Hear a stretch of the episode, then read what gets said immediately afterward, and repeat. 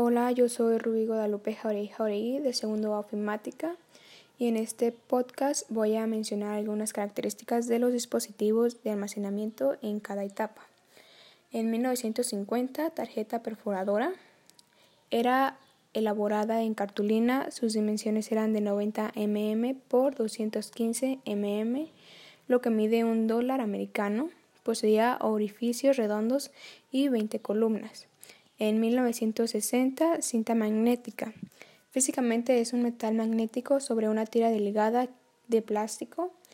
Es un dispositivo de almacenamiento lento en comparación con el resto de dispositivos de almacenamiento. Son dispositivos de almacenamiento extraíbles. Debido a su baja velocidad pero alta capacidad de almacenamiento, se utiliza frecuentemente para hacer copias de seguridad. En 1970, disco 5 un cuarto la capacidad de almacenamiento era muy baja, podías grabar hasta 1.2 MB, se utilizaban para transportar aplicaciones, documentos de Word, fotos y videojuegos.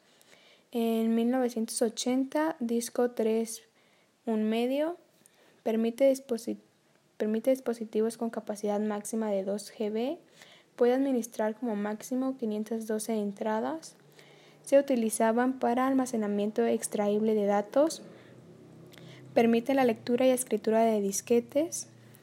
En 1990, el CD, velocidad de la exploración era de 1 a 2-1 a 4 ms, equivale, a aproximadamente a, a 500 revoluciones por minuto y 200 revoluciones por minuto en modo de lectura, velocidad lineal constante, distancia entre pistas de 1.6 mm, diámetro de disco de 120 u 80 mm. En 1990, el zip comprime cada archivo independientemente del resto de archivos comprimidos, permite recuperar cada uno de los ficheros sin tener que leer el resto de lo que aumenta el, de, de lo que aumenta el rendimiento, comprime de forma separada. En el 2000, unidad flash USB Posee memoria flash, se conecta a un puerto USB. La información puede ser modificada cuantas veces uno requiere. Son muy resistentes al polvo. Es de transporte personal. En el 2000, disco duro portátil. Posee en su estructura interna un sistema de uno o varios discos. Están montados sobre un eje giratorio que da vueltas con un motor a gran velocidad. Tiene varias pequeñas cabezas de lectura-escritura.